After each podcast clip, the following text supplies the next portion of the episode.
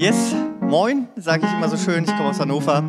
Ich bin, wie gesagt, Pastor, habe Theologie studiert, bin in Ravensburg, auch also in der Freien Christengemeinde Ravensburg, jetzt seit einem Jahr angestellt als ordinierter Pastor mit meiner wunderbaren Frau zusammen, Tabi. Und ich freue mich, heute hier sein zu dürfen, um über dieses Thema predigen zu können oder einen kleinen Input zu halten. Heaven and Earth in Hinblick auf Freiheit. Und ich dachte, ich war herausgefordert, weil ich dachte, schon crazy Thema, was vielleicht den einen oder anderen überfordern kann, wenn er hört, wie ich darüber denke. Aber hey, ihr seid heute hier, könnt 20 Minuten nicht wegrennen, meistens, ja, traut man sich ja nicht rauszugehen. Also ich glaube, es wird gut. Und ähm, ich, ich habe mich gefreut, es hat echt geflutscht, als ich die Predigt vorbereitet habe. Manchmal, manchmal ist es ja irgendwie so. Und ich habe über dieses Thema nachgedacht. Und mir ist eine Geschichte sofort in meinem Leben eingefallen, die ich euch gerne erzählen möchte. Da war ich, ich glaube, um die 19 Jahre alt und ich hatte damals damals meine ehemalige Freundin, mit der war ich ungefähr zehn, Monate, glaube ich, zusammen. Und es war meine erste Freundin und ich habe mich in diesem Punkt das erste Mal so richtig krass geliebt gefühlt. Und ich bin Foki, also ein frommes Kind, ich bin gläubig aufgewachsen. Und eins wusste ich, hey, ich darf mit dieser Person eigentlich keinen Geschlechtsverkehr außerhalb der Ehe haben. Und ähm, habe mir dann aber die Bibel genommen mit meinem erstklassi äh, erstklassischen theologischen Wissen damals, habe sie durchgearbeitet und gemerkt, da steht da ja gar nicht drin. Ja, also ich habe zwei Verse mir angeguckt, von denen ich wusste, ja. Und natürlich gute äh, Internetblogs eingeguckt, wo gesagt haben, das ist kein Problem. Und dann habe ich entschlossen, gut, ich habe, egal was meine Gemeinde sagt, die werden das schon nicht wissen, ja habe ich dann einfach doch Geschlechtsverkehr gehabt mit meiner Freundin. Und ich war damals äh, Jugend, äh, Jugendleiter von meiner Jugend damals. Und ich wusste, meine Gemeinde will das eigentlich gar nicht. Aber hey, für mich war das in Ordnung, weil ich habe es ja für mich herausgefunden nach eifriger theologischer Arbeit und äh, äh, Internetblogs, die astrein waren, ja, und dachte, ich lebe danach, weil der Herr es mir gesagt hat, ja. Ich habe auch gebetet. Manchmal sprechen dann andere Dinge zu einem, vielleicht der Penis oder andere Dinge, ja, wo man sagt, äh, ja, man weiß es ja nicht, ne, wenn man so hinhört. Aber ich war in dem Moment und ich habe gesagt, okay, ich lebe das, aber ich habe es halt übelst versteckt, ja, weil ich wusste, die Gemeinde möchte das nicht, aber für mich war es meine Freiheit. Und ich weiß noch, ich stand da mal in der äh, Supermarktkasse und habe Kondome gekauft und plötzlich war jemand aus meiner Jugend da und bin ich schnell weggerannt, ja. Und es war ein bisschen lustig. Egal. Die Geschichte kennt meine Frau noch gar nicht. Äh, ja, jetzt weißt du sie. Und eines Tages saß ich dann, wurde geladen, saß ich im Büro eines Ältesten damals, also einen aus der Leitung.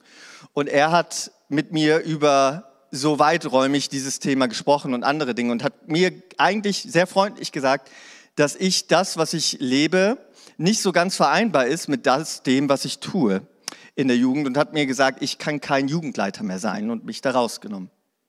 Und das war für mich ein krasser Punkt in meinem Leben, wo ich dachte, hä, ist doch meine Freiheit.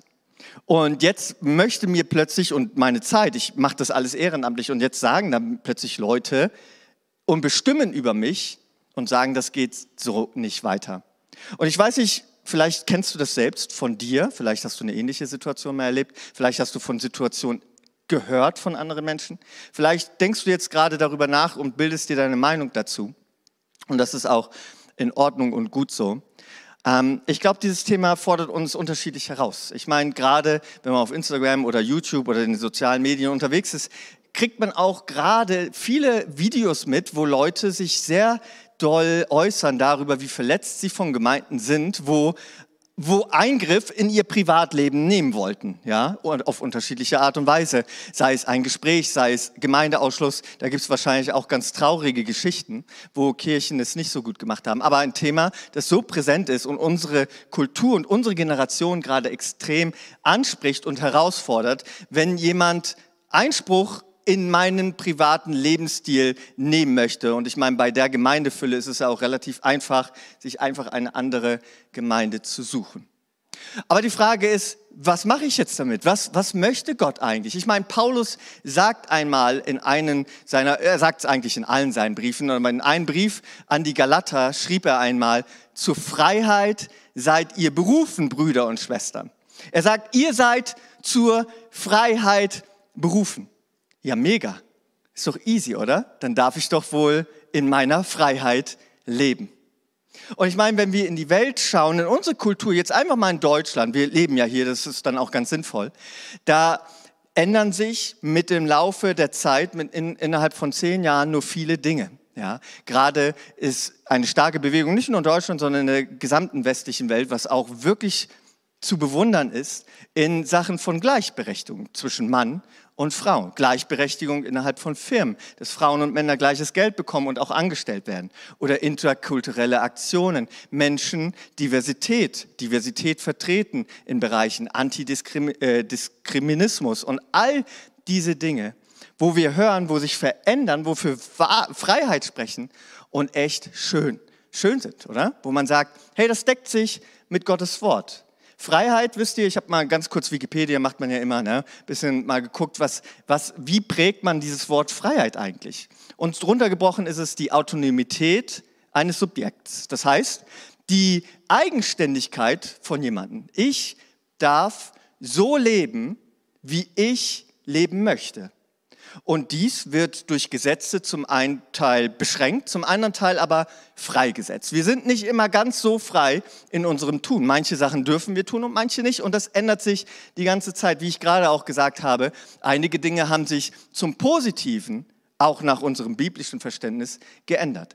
Dann gibt es aber Sachen, die tatsächlich sehr kontrovers, auch im kirchlichen Sinne sind, besonders in unserer Generation heute.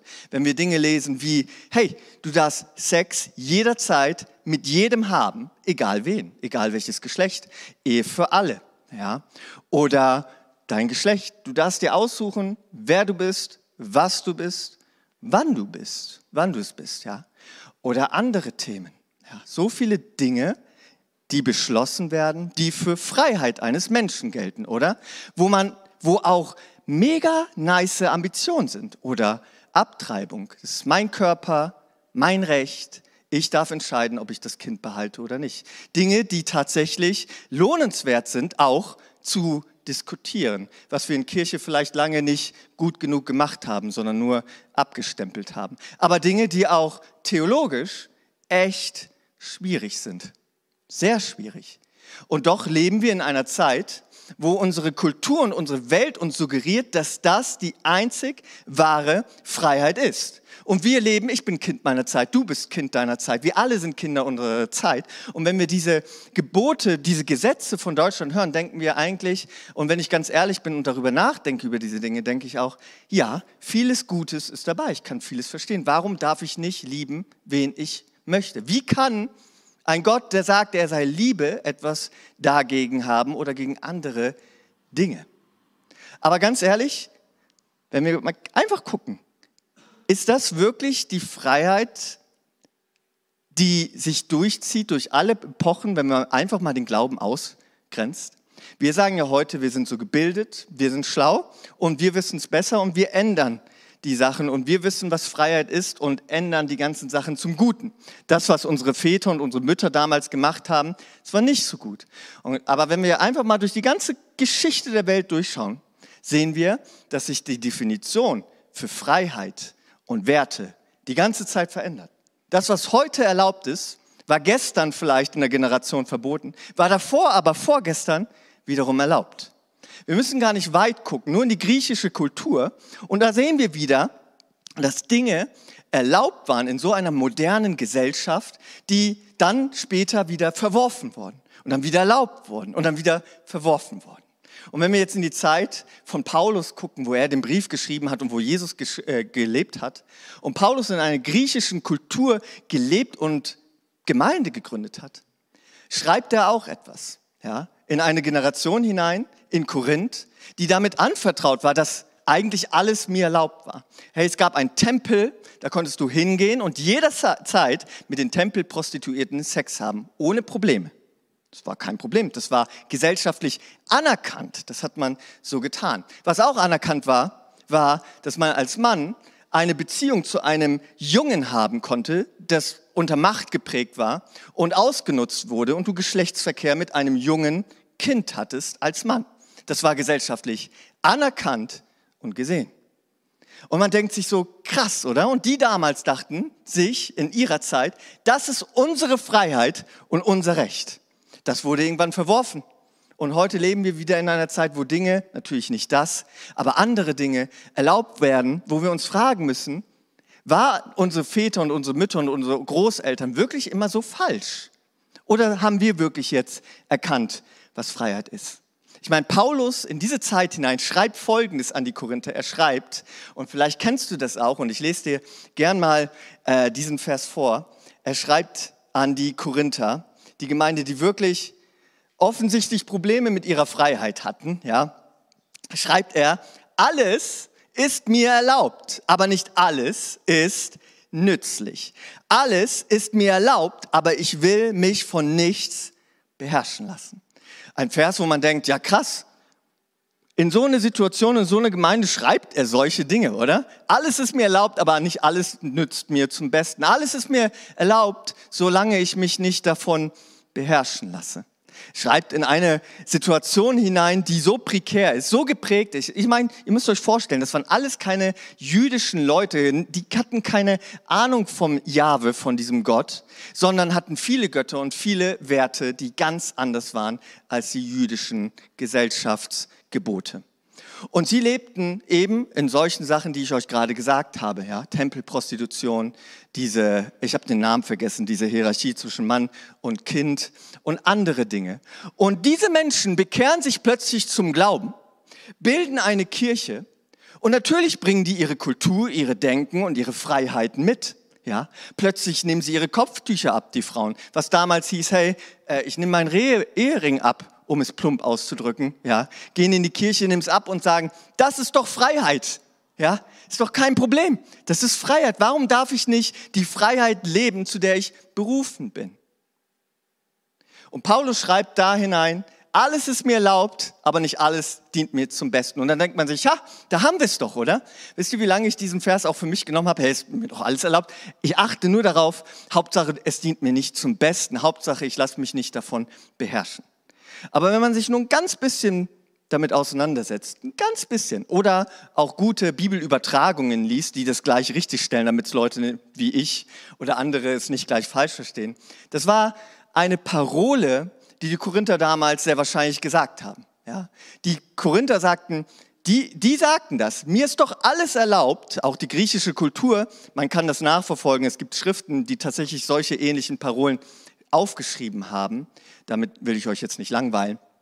Aber sie sagen, alles ist mir erlaubt, Hauptsache, ich lasse mich nicht davon beherrschen. Alles ist mir erlaubt, aber nicht alles dient mir zum Besten. Das klingt nicht nach etwas, was Paulus schreiben würde. Nein, er sagt es und rezitiert sie und stellt es dann gleich wieder klar, wenn man den ganzen Brief und es danach liest.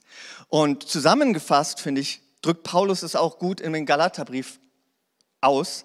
Den Vers, den ich euch am Anfang kurz zitiert habe. Und ich möchte ihn nochmal ganz vorlesen. Er sagte, denn ihr seid zur Freiheit berufen, Brüder und Schwestern. Nur nehmt die Freiheit nicht zum Vorwand für das Fleisch, sondern dient einander in Liebe. Und wenn man den Korintherbrief anschaut, alles da drinne, wo die Leute so eine komische Sicht von Freiheit durch ihre Kultur hatten, sagt Paulus, eine Aussage, die sich durchzieht.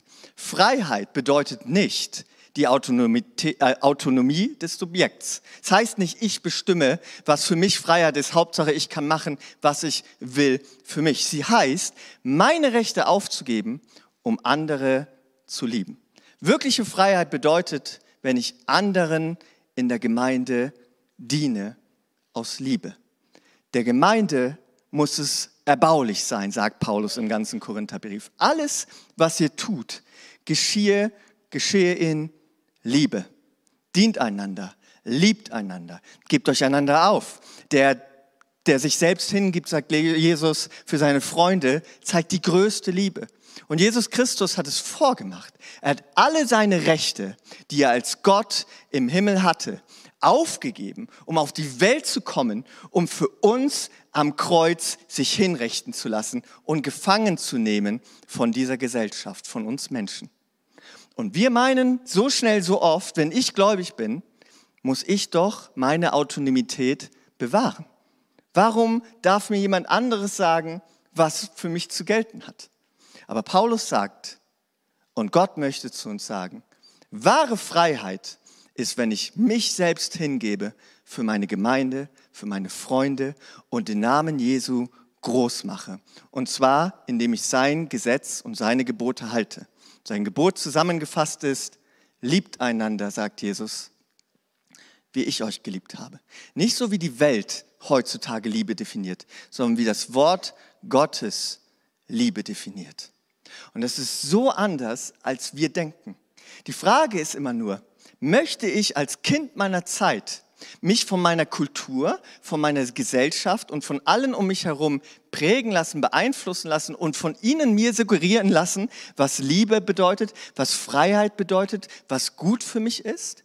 Eine Gesellschaft, die sich innerhalb von zehn Jahren nur oder einer Generation verändern kann, ihre ganzen Werte über den Haufen werfen kann und einfach von einer Generation zur anderen Generation immer wieder weiß, was wahre Freiheit ist und was wirklich gut für den Menschen ist. Oder schaue ich ins Wort Gottes und glaube daran, dass es etwas gibt, was mein Gott mir mitgegeben hat, was sich durch jede Generation über tausende von Jahren niemals verändert und immer weiß, was wirklich gut für mich ist, was wirklich die Wahrheit für mich ist.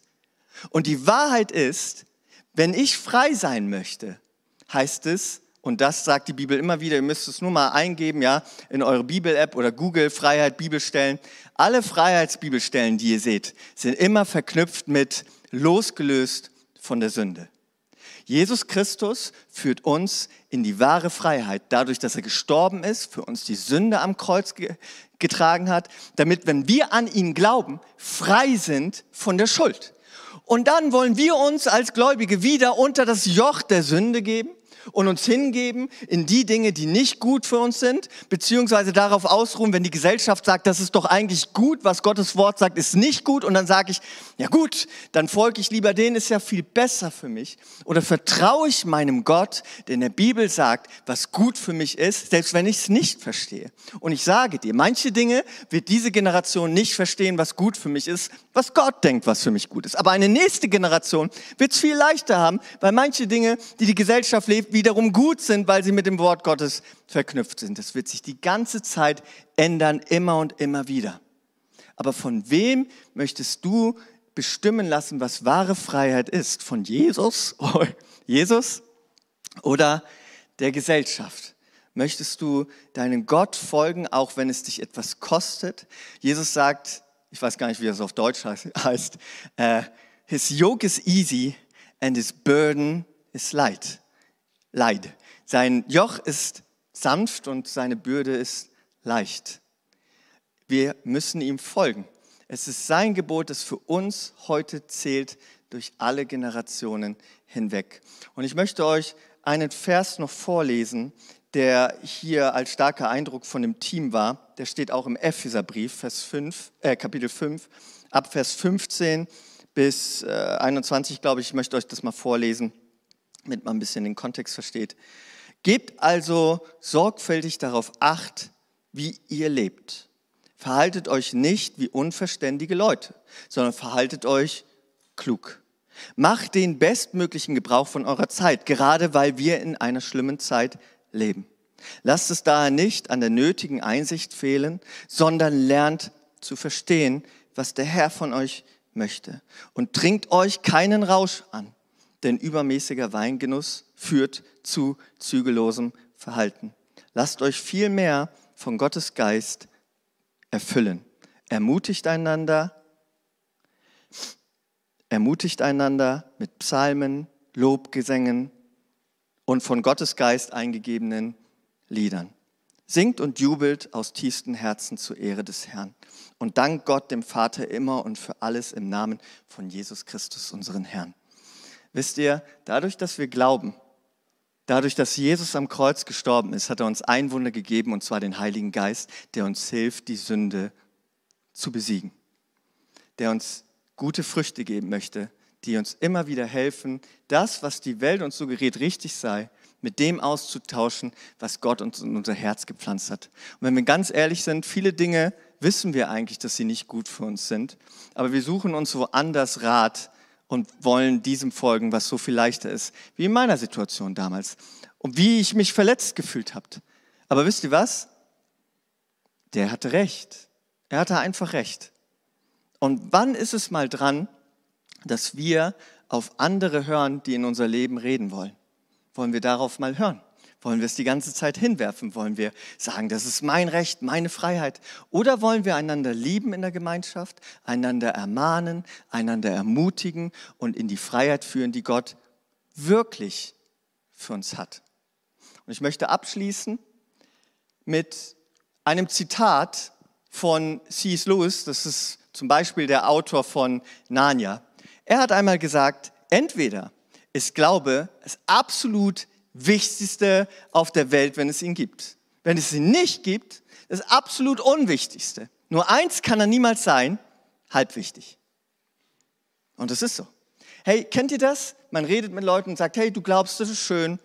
Ich glaube übrigens auch an den und den Gott und mach das und das. Oder dein Glaube ist okay, ich lass dich sehen. Oder wir sagen auch, ja, das bisschen ist kein Problem. Ich glaube Gott, aber da auch ein bisschen das und jenes und egal was. Hey, wenn es Gott wirklich gibt, dann ist es nicht irgendetwas, was für mich zählt und für jemand anderen nicht. Was irgendwie mal so halb dahergelebt wird. Dann ist es das absolut Wichtigste auf der Welt, wenn der Heilige Geist in mir drinne lebt und mich verändern möchte, mich ihm Gott ähnlicher machen möchte, mir das ewige Leben schenken möchte. Dann hat das absolute Relevanz für mich und für jeden anderen Menschen auf dieser Welt. Und wenn es Glauben nicht gibt, dann ist es absolut irrelevant und dann sollte ich auch nicht dran glauben. Auch wenn es mir tolle Werte vermittelt. Was für ein Blödsinn. Glaube kann nicht halbwichtig sein. Wenn du daran glaubst, dann glaube daran, dass wahre Freiheit der Weg ist, der die Sünde besiegt und der mich in wahre Freiheit führt, in die Abhängigkeit von Jesus Christus, von dem Heiligen Geist, von einer Gemeinschaft, die mich liebt, die mich trägt, die mich aber auch herausfordert und ermahnt. Möchtest du einem Gott folgen, dessen Maßstäbe immer gleich bleiben oder eine Gesellschaft, dessen Maßstäbe sich alle paar Jahre verändern und uns immer wieder suggerieren, was gut für uns sei. Und ganz ehrlich, viele dieser Dinge sind überhaupt nicht gut für uns. Vertrauen wir unserem Gott oder leben wir unser Leben? Und das möchte ich dich heute darin herausfordern, in diesem Thema Freiheit. Was ist wahre Freiheit? Die Freiheit, die Gott uns gibt oder die Freiheit, die die Welt verspricht? Ich sage das so klar, weil für mich gibt es nur eins. Wenn Glaube wahr ist, und das ist er für mich, das ist absolut wichtigste und oberste Priorität und nicht irgendetwas Halbwichtiges, was ich nebenher lebe und Sünde mein ganzes Leben füllt und es mir scheißegal ist, was mein Gott von mir denkt. Ich will ihm ähnlicher werden. Heute schon auf dieser Welt und Menschen die Liebe geben, die sie verdienen. In meiner Gemeinde möchte ich die Menschen lieben und helfen Jesus ähnlicher zu werden, weil ich daran glaube, dass das Impact auf mein Leben, auf meine Kultur und auf diese ganze Welt haben kann. Wenn Jesus Christus mit seinen Werten, die er die Sünde besiegt hat und die Jünger darin geführt hat, eine ganze Welt auf den Kopf gestellt hat, was können wir dann tun, wenn wir anfangen, in diesen Werten neu zu leben? Selbst wenn die Welt mich auslacht, ja, sagt, du hattest noch keinen Sex, was soll denn der Kram, ja, du bist dagegen, du bist ein Homophob, ja, oder was auch immer. Wie schnell sind wir doch irgendwelche Assis? Ich bin einfach nur überzeugt von meinem Gott, der diese Menschheit liebt und eben uns so geschaffen hat, wie er uns geschaffen hat und genau weiß, was gut ist für mich und was eben nicht gut ist für mich. Ich möchte in diesem herausfordernden Thema, und wenn ihr mich nie wieder einladet, ist es auch okay für mich. Ich habe noch eine Gemeinde, die mich bezahlt. Schließ doch mal ganz kurz deine Augen. Ich hoffe, ich habe die Zeit nicht überzogen. Ich hatte keine Uhr hier. Ihr seid voll urarm. Naja, vielleicht ist irgendwo eine. Schließ mal kurz die Augen. Habe ich überhaupt noch Zeit? Okay, gut, okay. Puh. Ja, ich predige immer so lang. Ähm, ich möchte ganz kurz mal Zeit geben. Überhaupt nichts Manipulatives oder so, ist mir alles egal. Ich will einfach, dass Gott kann zu dir reden, weil ich glaube, dass es ihn gibt. Und wenn da Dinge sind in deinem Leben, wo du sagst, ich wollte glauben, dass das Freiheit ist, weil es für mich der einfachere Weg ist, dann denk kurz mal drüber nach und lass dich von Gott heute herausfordern, in dem, was er vielleicht dir schon lange gesagt hat, was die Freiheit ist, aber du es zu schwer fandest. Sei es Süchte wie Pornografie, Drogen, ähm, du betrügst jemanden, keine Ahnung. Oder andere Dinge, einfache Dinge. Ja, stehlen, fälschen, abschreiben, keine Ahnung. Dinge, die uns auch nicht gut tun. Lass dir einfach mal in dein Herz, guck mal rein und frag dich, was du vielleicht geben kannst, um anderen Leute zu lieben. Ich will ganz kurz eine Minute mal der Stille, das fällt uns eh so schwer heutzutage, kurz einfach mal ähm, und dann möchte ich nochmal für uns beten einfach.